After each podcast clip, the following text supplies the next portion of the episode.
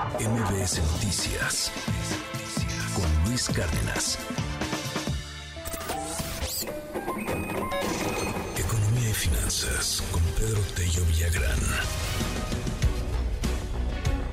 Las 8 de la mañana en el centro de la República Mexicana. Oiga, es las remesas imparables en septiembre. ¡Ay, Dios mío! No había visto el dato. 5 mil millones de dólares. Es una brutalidad de dinero. Querido Pedro, te mando un abrazo más en este, en este 2 de noviembre. ¿Cómo estás, Pedro? Buen día. Luis, buenos días. Qué gusto saludarte a ti y también a quienes nos escuchan. En efecto, no parece haber fuerza que detenga el avance de las remesas que arriban a nuestro país, procedentes fundamentalmente de la economía de Estados Unidos. En septiembre, y por séptimo mes consecutivo, Luis, el monto de los recursos que ingresaron por ese concepto a México superó los 5 mil millones de dólares. En este caso, fueron 5 mil 612 millones. Y vale la pena señalar que desde que se tiene registro o seguimiento de este indicador, no se había registrado para un mes de septiembre una cifra como la que acabo de señalar.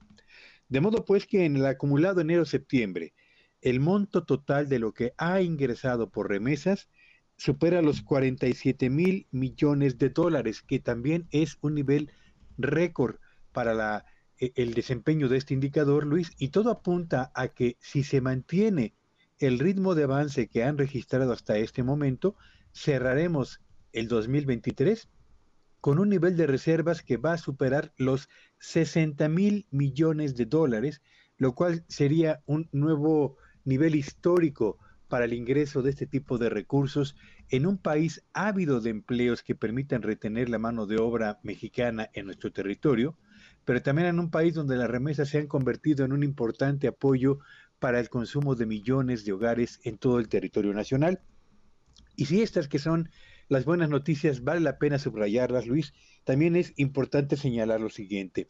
Cuando uno revisa cuántos pesos le han quedado a las familias que hoy han recibido eh, o que en septiembre recibieron sus remesas y lo comparamos contra los pesos que recibieron en septiembre del año pasado, nos damos cuenta del impacto negativo que tiene el mantener una moneda, la nuestra, eh, con el nivel de fortalecimiento o con la fortaleza que ha logrado eh, conservar a lo largo de los últimos meses.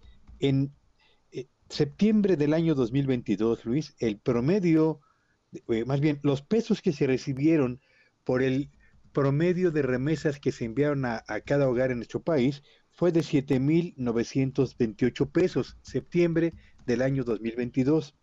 En septiembre del 2023, lo que en promedio han recibido los hogares mexicanos por las remesas que eh, se han enviado a nuestro país son 6.948 pesos, es decir, mil pesos menos de lo que se recibió hace exactamente un año. Y la razón estriba fundamentalmente en el nivel de fortaleza que ha conservado nuestra moneda frente a la divisa norteamericana y el impacto negativo que esto tiene sobre el poder adquisitivo de las remesas. Así que la buena es que las remesas siguen avanzando, siguen fortaleciendo la economía de los millones de hogares que las reciben y dependen de ellas en mayor o en menor grado, y la mala es que la fortaleza del peso sigue erosionando el poder adquisitivo justamente de esas cada vez mayores remesas que ingresan a nuestro país, Luis. Como siempre, Pedro, un honor tenerte aquí en este espacio. Te mando un abrazo y te seguimos en dónde.